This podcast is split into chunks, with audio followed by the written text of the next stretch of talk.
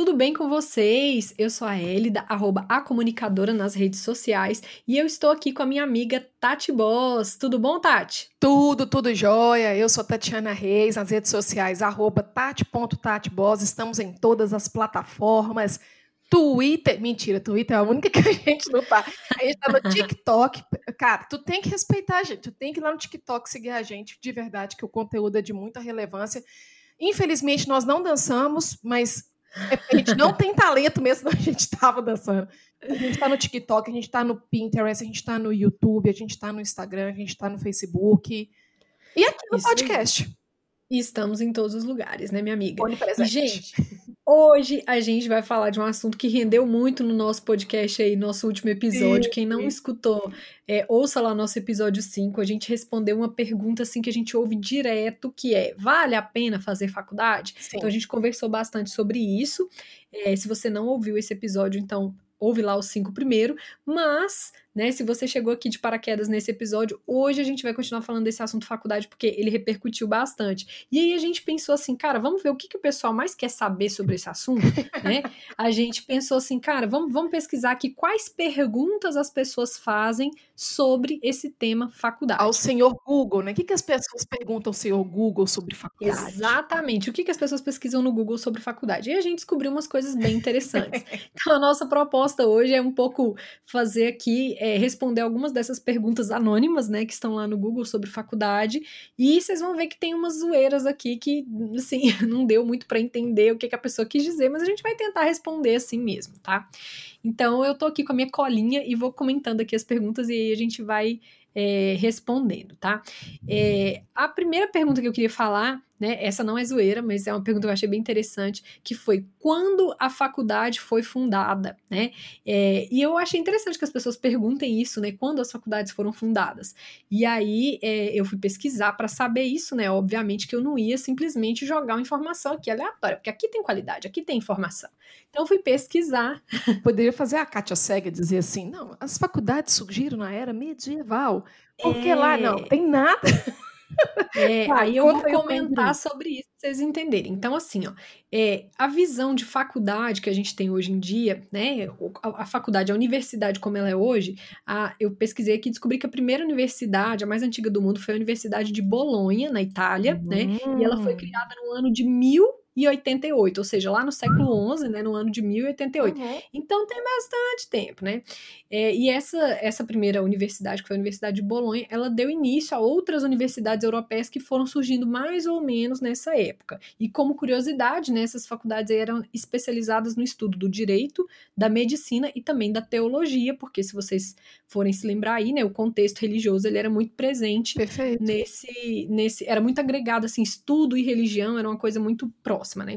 Tanto que a, a Igreja Católica detinha os livros, controlava o acesso à leitura. Exatamente. E as pessoas que aprendiam a ler normalmente também estavam de alguma forma ligadas né, à religião, então é, a teologia era muito forte aí como campo de estudo nessa época. Mas se a gente for recuar um pouquinho mais na história, né, se a gente for pensar assim no que, que se tornaria mesmo uma universidade, a gente pode lembrar lá dos gregos, né, na época helênica, né?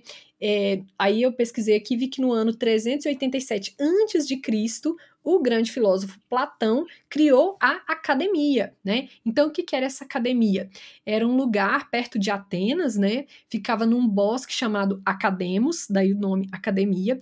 E nesse lugar, criado aí pelo Platão, os estudantes tinham acesso a cursos de filosofia, de matemática, uhum. mas também de ginástica, que porque eles seguiam é, eles seguiam aquele princípio, mente sã é, em corpo são, né? Ou seja, mente saudável no corpo saudável. Então, além de malhar a mente, as pessoas também malhavam o corpo. Então, se a gente for pensar em academia nos primórdios aí, a gente vai pensar nessa academia dos gregos, mas o que era mais parecido com o que é hoje, que é a universidade nos padrões que a gente tem hoje, foi criada lá no ano de 1088. Então, primeira pergunta aí, quando a faculdade foi é, fundada, a gente tem essas duas respostas aí, né? Academia como um conceito mais amplo, que é do Platão, lá dos gregos, e a academia europeia, a universidade europeia.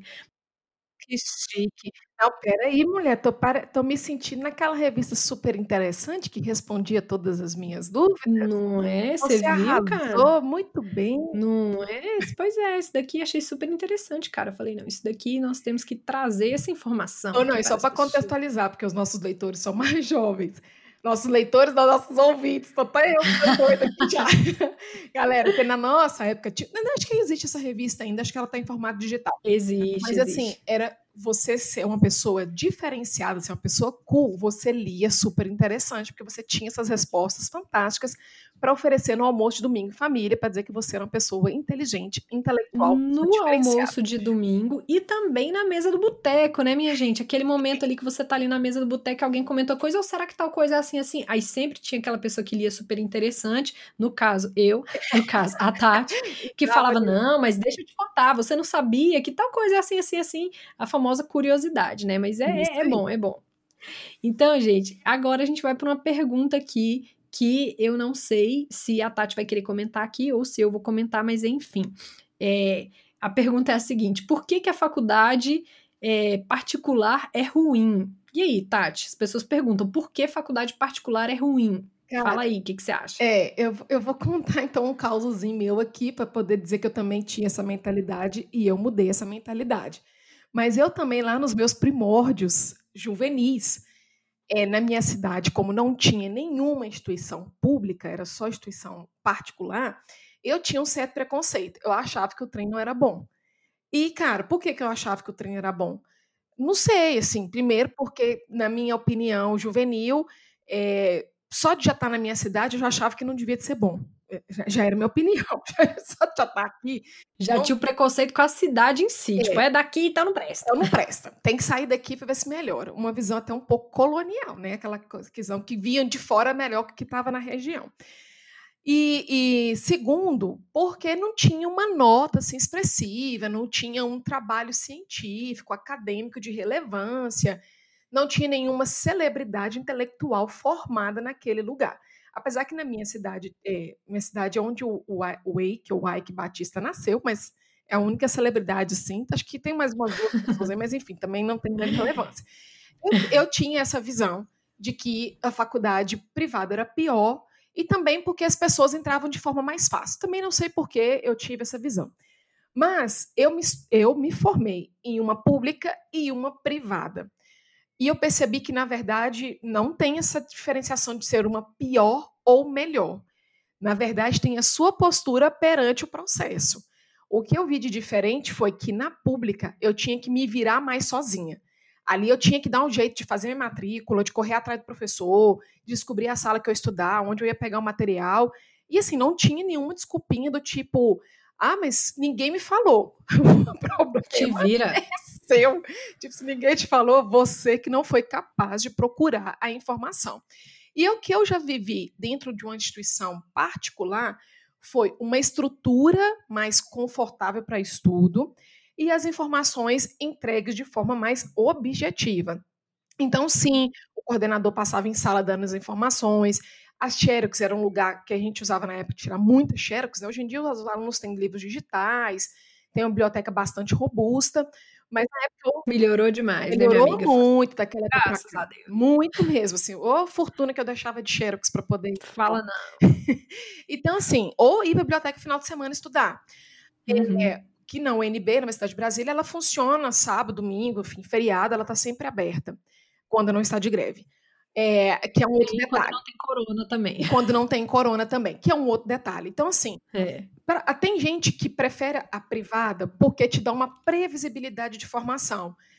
Como a gente está falando que é da pandemia, cara, a, a instituição privada funcionou durante todo o período da pandemia, se ajustou rapidamente. Quem estava na pública perdeu o semestre.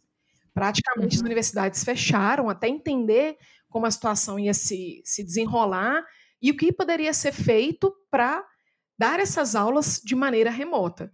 Então, vou até dizer que, pelo caso da Universidade de Brasília, o semestre, o primeiro semestre de 2020 foi perdido. Então, no privado, você tem, você tem condições, na, na instituição privada, você tem condições de ter uma previsibilidade. Seu curso dura quatro anos, você vai formar em quatro anos, a menos que você reprove, enfim.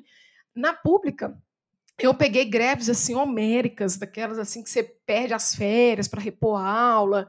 Uhum. Então tem pontos positivos e pontos negativos dentro desse processo. Mas eu estudei também na instituição é, pública com profissionais extremamente renomados. Eu estudei com um professor que deu aula em Cambridge e Oxford, que é uma coisa que chique, chique que é um, um professor assim extremamente diferenciado. Ele era considerado um dos profissionais mais habilitados para fazer versão, que é colocado do português para o inglês, é, de Machado de Assis, porque a especialidade dele era em textos literários.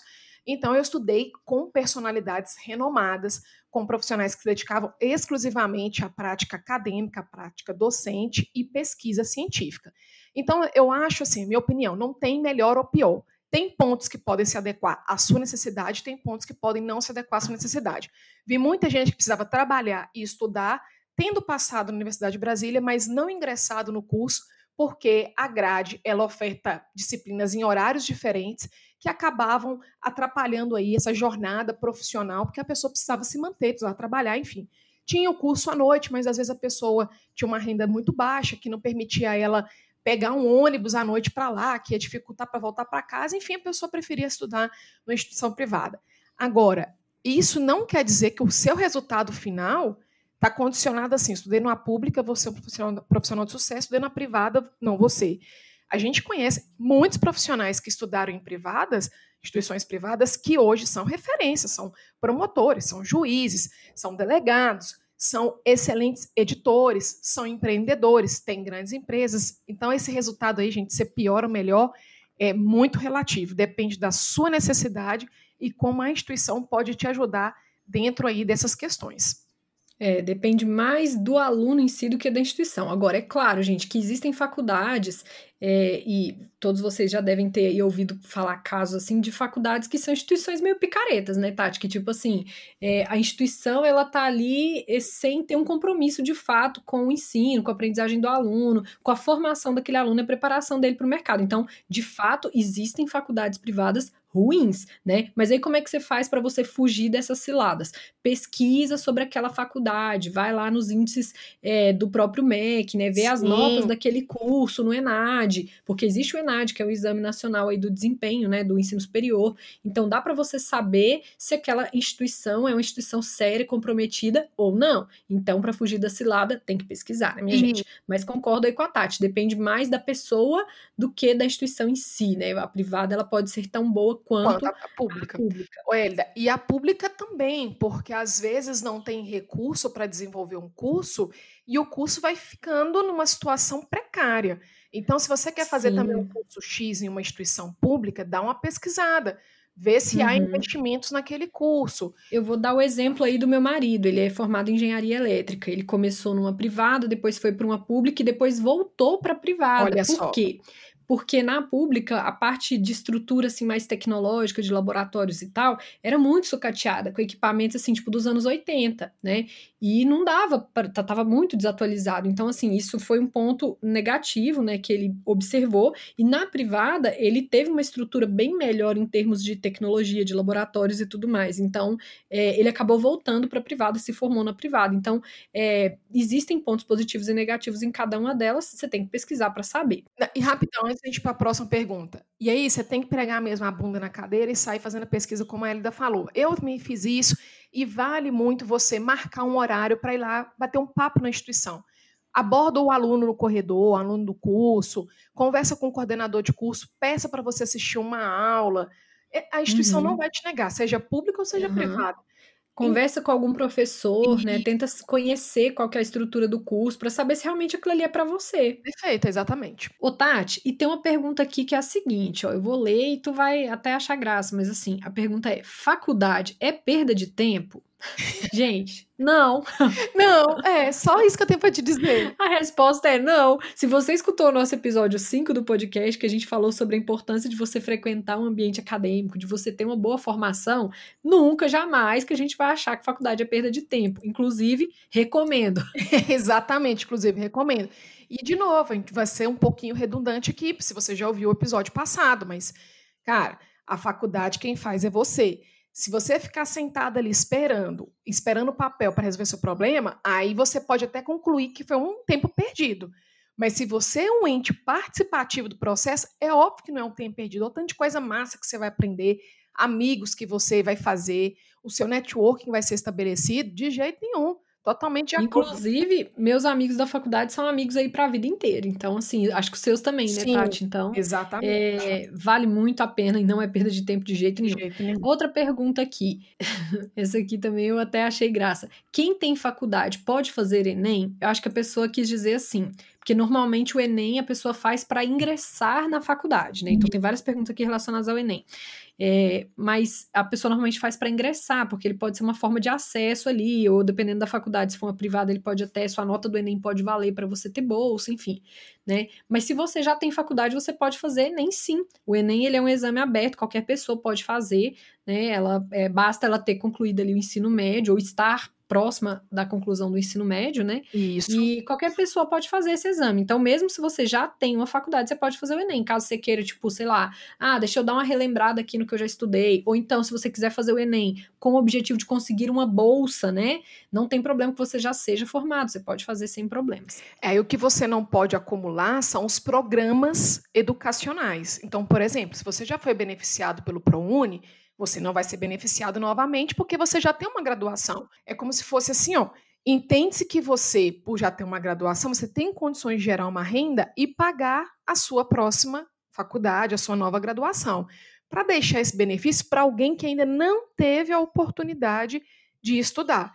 Agora, dá para você fazer o Enem, até porque muitas instituições usam a nota do Enem como um processo seletivo. Exatamente. Então, por exemplo, de repente a pessoa se formou ali, sei lá, numa faculdade que não é bem aquela área que ela queria, que ela sonha. E ela quer fazer uma área, sei lá, de saúde, né, medicina, uhum. alguma coisa assim. Aí ela quer fazer o Enem para ela buscar uma bolsa nessa área. Então, ela pode sim, é, desde que não acumule, como a Tati falou, por exemplo, ProUni, mais bolsa de não sei o que, mais aí, aí não, né? Aí a, a, o, o sistema, né, ele não permite que você acumule aí vários benefícios, tá? Perfeito. Aí, outra pergunta aqui. Faculdade, como é fazer? eu acho que a pessoa quis dizer assim, como que é o dia a dia na faculdade? Eu imagino que aqui foi uma pessoa jovem, assim, né, que perguntou isso daqui. Gente, fazer faculdade é muito bom. Tem momentos tristes? Tem momentos tristes. Tem momentos que você vai querer arrancar os cabelos? Tem momentos. Desespero total? Tem também. Tem momentos de desespero? Tem também. Tem o TCC que às vezes a pessoa fica louca, desesperada? Tem. Tem também. Mas tem mais coisa boa do que coisa negativa, gente. Então, fazer faculdade é uma experiência que te transforma Exato. como pessoa pessoa, né? Independente da sua idade, eu tenho alunos aí que são às vezes até mais velhos que eu, né? E, e, são pessoas assim que estão aprendendo no ambiente universitário, estão se transformando. Às vezes a gente tem essa ideia assim que ah, a faculdade a pessoa ou ela faz logo quando é jovem, terminou o terceiro ano e já entra, ou não faz mais. Não tem nada a ver essa ideia aí, é super ultrapassada. As pessoas elas podem, elas podem e devem, né, frequentar um ambiente acadêmico aí e a qualquer ponto das suas vidas, com qualquer idade e de qualquer forma, independente da faixa etária, a faculdade vai ser um ponto de virada, um ponto de mudança na vida da pessoa. Sabe por quê? Mesmo que seja que você já seja formado, igual no caso da Tati, que ela tem duas graduações, é, ela se formou em dois cursos diferentes, né? Sim. Mesmo que você já seja formado, aquela nova experiência de fazer um outro curso, ela vai ser completamente diferente da primeira, né, Tati? Então, é uma outra transformação que você vai passar. Exatamente. E, gente, teve um, acho que deve ter umas duas, três semanas que uma moça postou que a avó dela tinha formado, inclusive num curso EAD, e ela até falou: não é porque é um EAD que a gente não vai celebrar essa conquista. E é sim uma conquista, que é isso que a gente vem batendo sempre. A qualidade do seu curso, quem faz é você. Obviamente, dentro de uma instituição séria, como a Elida falou aqui um pouquinho antes, você pesquisar a qualidade dessa instituição, seja ela pública, seja ela privada. E foi um, um post que viralizou no Instagram. Então, gente, não tem idade, é um momento único, vai te colocar fora da sua zona de conforto, que é muito bacana. Mas é sempre bom você pensar por que você quer fazer. Você quer se desafiar, você quer fazer para poder ter uma nova oportunidade profissional, você quer fazer porque era um seu sonho de criança, quer complementar um conteúdo. É, fazer por fazer, que eu quero dizer assim, porque o pai mandou, porque chegou na idade, eu preciso cumprir, pode ser um pouco frustrante, porque você não vai aproveitar todos esses momentos dentro da faculdade. E assim, Vou citar um exemplo de um evento que a Hélida faz com os alunos dela na, na faculdade. Um não, são vários eventos que eu fico imaginando que aquilo deve marcar muito a turma. Cara, no dia do Halloween, todo mundo se fantasia, vai ali para o pátio, uhum. para a área central da instituição, e eles comemoram. Isso fica como uma grande história para a jornada do aluno, para a jornada do professor. Você vai lembrar com carinho desses momentos, você desperta a criatividade, você tem um momento de vivência social, que é super bacana. Faculdade, gente, não é só ir, sentar na cadeira, assistir uma aula, pegar suas coisas e ir embora para casa. Uhum. Você não está aproveitando o melhor que tem da faculdade, que obviamente é o conhecimento, mas a troca com o professor, as atividades de extensão, as palestras que acontecem na faculdade, os eventos, tudo isso compõe o dia a dia de uma faculdade. Exatamente. Aí agora tem uma pergunta aqui, Tati, que é muito boa, que é assim: faculdade, tenho que ir todo dia? E eu, eu, já sei até porque a pessoa perguntou isso. Que assim, hum. gente, na nossa época, tipo, da minha e da Elia, com certeza tinha que ir todos os dias. Todo dia a gente tinha aula, às vezes tinha aula até sábado também. Sim. E, e, no meu caso, que estudei na instituição pública, eu tinha aula manhã e tarde. Tinha dia que era só de manhã, tinha dia que era só à tarde, tinha dia que era manhã e tarde. E em tese, na pública, eu tinha aula de segunda a quinta. Alguns semestres eu tinha aula sexta, alguns semestres eu tinha aula sábado, mas na privada era todos os dias e às vezes até sábado. Só que o MEC alterou a legislação educacional. Você quer falar um pouquinho sobre isso, Elida? Então, é, a gente teve algumas mudanças, né? Na verdade, mesmo antes aí da pandemia, a gente já tinha tido algumas mudanças é, em relação ao EAD, né? Algumas possibilidades aí é, que as instituições elas podem ofertar parte dos cursos é, de uma forma não presencial, mesmo os cursos presenciais têm uma porcentagem ali das matérias que elas podem sim ser ofertadas de forma não presencial. E aí, com a pandemia, a gente teve uma alteração aí é, permitindo né, que as instituições ofertem cursos que são normalmente presenciais, mas que essas aulas sejam feitas de forma remota, né? Pensando que é o que a gente e pensando é na saúde das pessoas, né? Exatamente, pensando aí no bem-estar de todos, na segurança, na saúde coletiva, porque nós ainda estamos aí atravessando essa fase da pandemia. É, mas quando a gente é, então teve essa possibilidade, né, a partir do, do, decreto do MEC, ele permitiu que até dezembro de 2020 os cursos é, possam ser ofertados nessa modalidade remota. E aí na, na própria portaria lá do MEC ele é, coloca ali algumas exceções, né? Por exemplo, aulas práticas aí de algumas áreas e tal, elas é, vão ter que ser cumpridas num outro momento, ou de uma outra maneira, quando houver segurança suficiente, a, tem as regras lá. Mas enfim, é, o que eu queria comentar sobre essa história de ter que ir todo dia ou não, né, é que através do que a gente tem vivido aí no período da pandemia, deu para observar que o rendimento dos alunos e, e, dos professores também, enfim, de algumas matérias, ele tem sido sim muito bom, né? E, e, na verdade, eu estou falando agora pela minha experiência.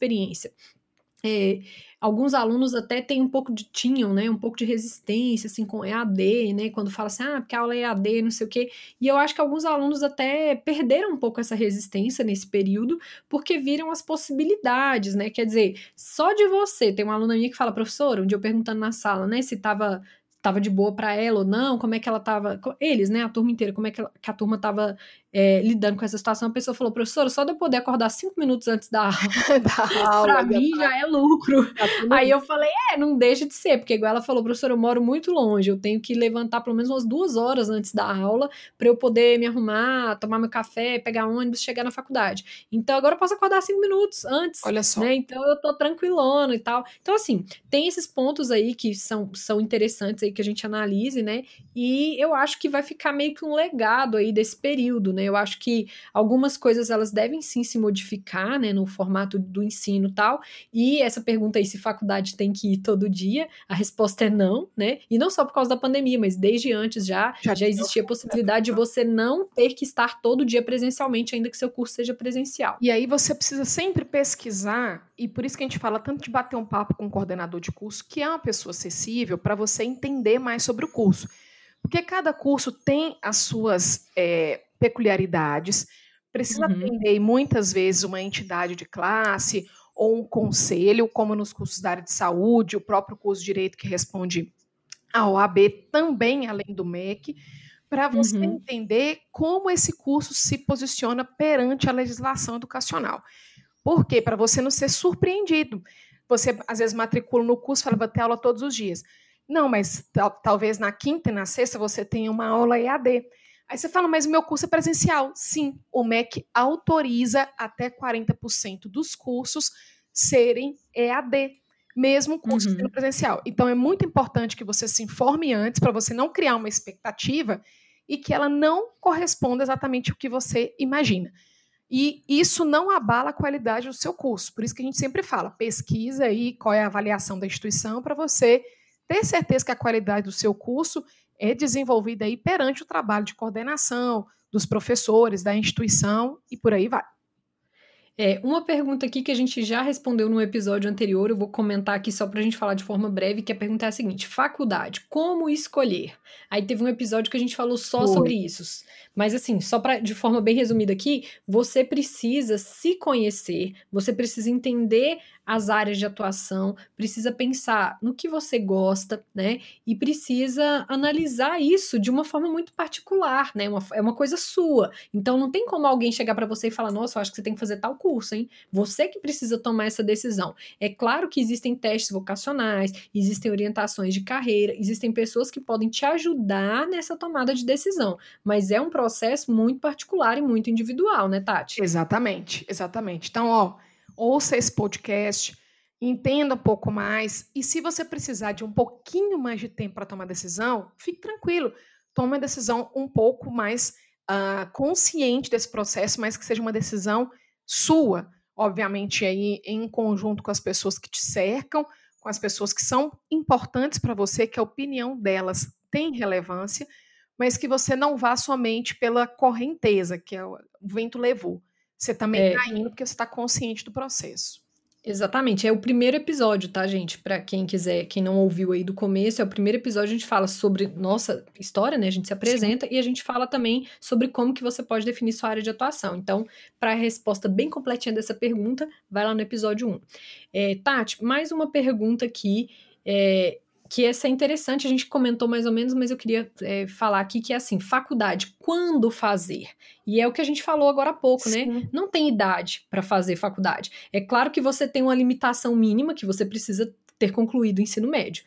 Mas, Depois... tirando essa limitação mínima de, da conclusão do ensino médio, é, você pode fazer faculdade em qualquer altura da vida. Inclusive, às vezes as pessoas. É, tem até uma pergunta aqui perguntando se precisa ser maior de idade para fazer faculdade. E não, não precisa. Se você concluir o ensino médio antes, né, você pode entrar na faculdade antes. Eu concluí o ensino médio e entrei na faculdade com 17 anos.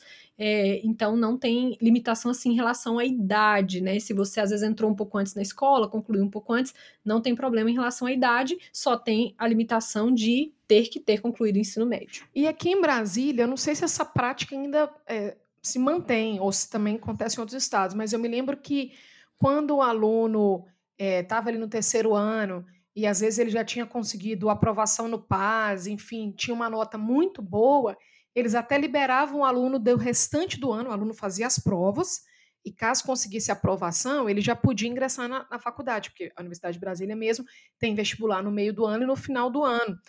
Então, eu, eu não sei se essa prática ainda permanece, mas na minha época, eu me lembro que eu estudei com algumas pessoas também, como você comentou, com uma idade menor do que a idade eh, da maioridade, tinha 16, 17 anos, mas que tinham aí conseguido essa aprovação é, precoce do ensino médio, porque já tinham aprovação no vestibular. Aí a instituição fazia um, acordo com a família, eles faziam as provas e, caso conseguissem a nota, eles eram liberados. Uhum. É interessante isso daí. É, tem uma outra pergunta aqui que é assim: quem faz faculdade é o quê? Formado. Próxima. Acho que a pessoa quis dizer assim sobre titulação, né? Eu imagino. Então, assim, a faculdade é, existem algumas alguns títulos, né, que você pode ter na sua vida acadêmica. Então, quando você conclui uma faculdade, você vai concluir uma graduação, né? Então, você quando conclui uma graduação, você vai ter ali um diploma né, de bacharelado. Então, no meu caso, por exemplo, eu fiz o curso de comunicação social. Então, lá no meu diploma está escrito assim, que eu concluí o bacharelado, né, que eu sou, meu título é bacharel em comunicação social. Então, eu acho que essa pessoa quis perguntar assim, se quem, fa quem faz faculdade é o quê? Eu acho que foi em relação à titulação, né, Tati? Não Sim. sei se você entendeu a pergunta de outra Sim, forma, entendi. mas enfim. Não, mas é isso mesmo. E aí você tem o caso das licenciaturas, para quem tem a permissão de lecionar, em condições específicas, como um educador físico, um uhum. pedagogo, uma pessoa que formou em letras, que tem habilitação para lecionar. até o ensino médio. E aí, se você me pergunta assim, mas então quem formou em direito já é advogado? Não, ele é bacharel Não. em direito.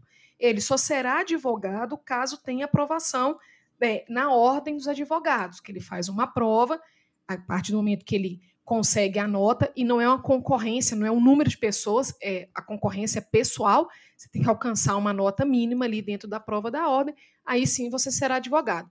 Caso você nunca consiga essa carteirinha da ordem, você é bacharel em direito. Exatamente. E aí, ainda sobre titulação, gente, você então, tem o bacharelado, como a Tati explicou, tem as licenciaturas, né? E se você continuar aí na vida acadêmica, você pode, por exemplo, fazer um mestrado. Aí você vai ser mestre em tal coisa. Então, voltando aos nossos exemplos aí, eu sou mestre em comunicação, né? É, a Tati também é mestre, então ela tem um mestrado em é, gestão do agronegócio, que chama o nome certinho do seu curso, agronegócio. Pronto, então a Tati tem lá um diploma dizendo que ela é mestre em gestão do agronegócio. E aí, se você continua mais ainda sua vida acadêmica, você pode ter o título de doutor em tal área. Então, as titulações, elas vão depender da. da é, como é que eu vou explicar?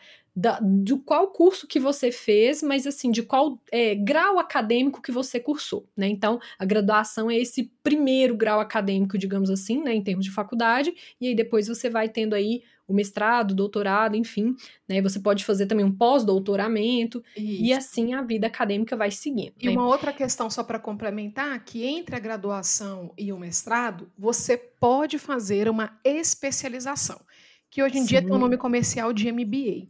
MBA uhum. por aí vai. Mas eu preciso cursar esse MBA ou uma pós para fazer o mestrado? Não, a obrigação é você ter um título de graduação. Pode ser bacharel, pode ser licenciatura, dependendo do mestrado que você vai ingressar. Não é obrigatório você ter essa especialização, que a gente chama especialização lato sensu. Isso, exatamente. E outra informação aí sobre as titulações, gente, é assim: você pode a qualquer momento fazer outros cursos é, anteriores. Então, por exemplo, é, no meu caso da Tati, a gente fez a graduação, depois fez uma especialização, que é a pós, aí depois fez o mestrado. Mas se eu quiser voltar lá e fazer uma outra graduação, eu posso. Se eu quiser voltar e fazer uma pós, sem ser mestrado, eu pode. posso também. Uhum. Então, você sempre pode voltar nos níveis né, anteriores, o que você não pode é, tipo, queimar etapas, né? Então, é, casos muito específicos, a pessoa até pode sair da graduação direto para o doutorado. Não, assim. São casos muito exceções, assim, eu tenho uma amiga que fez isso, mas ela é, assim, aquela típica nerd mesmo, bem cabeçuda, então ela conseguiu ir da graduação para o doutorado. Por que que ela fez isso? Porque ela teve é, um projeto de iniciação científica e ela é, é, da área de farmácia, né? Então ela, ela pesquisou lá, nem lembro direito o tema, mas enfim, ela pesquisou algo ali muito específico nesse projeto de iniciação científica e o orientador dela disse que aquela pesquisa que ela estava desenvolvendo poderia sim participar de um edital ali de processo seletivo de doutorado. Então ela pulou essa etapa do mestrado, mas assim, exceções muito é, específicas. E aí, só para complementar também, é, em geral isso acontece na área de exatas ou da saúde humanas já é muito difícil, porque você tem uhum. um, um, acúmulo de conhecimento que você Exato. não teria em outras áreas. Mas fala assim, mas por que eu não vou ter um acúmulo de conhecimento? É porque você pode testar de forma científica, por meio de, de é, atividades laboratoriais, enfim, tem um processo específico da área do saber, que na área de humanas você precisa ter um, uma bagagem de leitura que vai te requerer tempo. E é difícil. Exatamente. É todo um processo. Exatamente. Então, uma outra pergunta aqui, já para a gente ir para nossa reta final aí do podcast. Faculdade, quando entra de férias? Essa pergunta é boa. Depende do calendário acadêmico de, das faculdades, né, gente? Tirando situações de greve, igual a Tati já citou antes, né?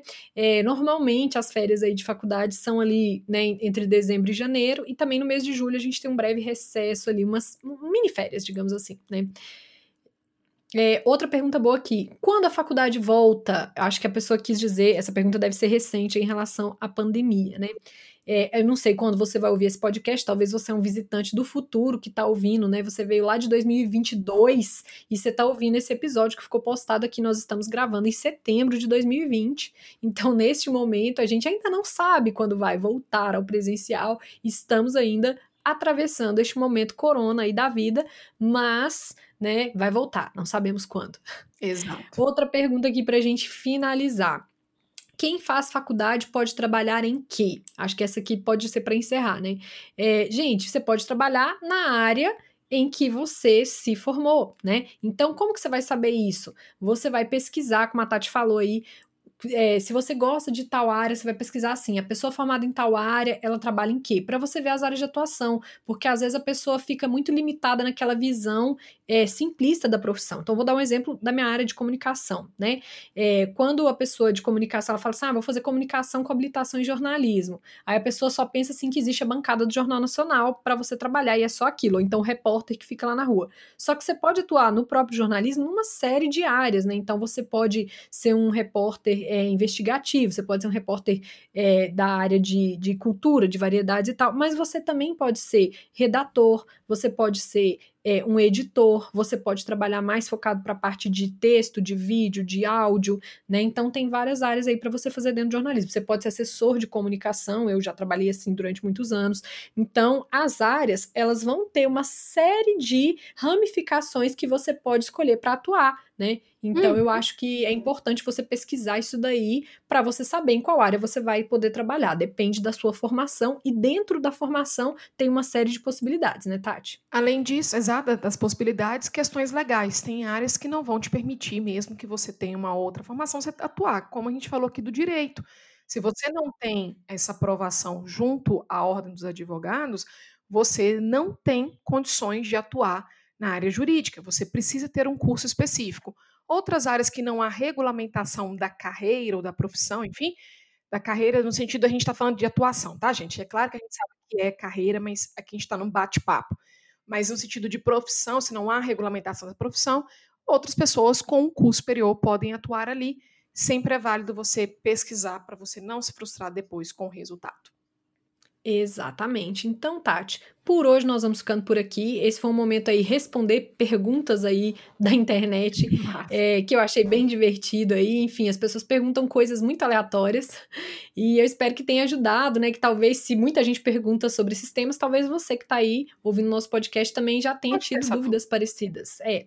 Então a gente espera que tenha sido útil. Vou convidar vocês aí para nos acompanhar aqui no podcast Pode seguir aí o nosso podcast para sempre que tiver episódios novos você ser notificado. Nos siga também nas redes sociais, eu sou arroba a comunicadora. E por hoje é só, vou deixar que a Tati se despeça de vocês. Até mais! Muito obrigada, pessoal. Me siga lá, arroba tati.tatiboss e espero vocês no próximo episódio. Valeu!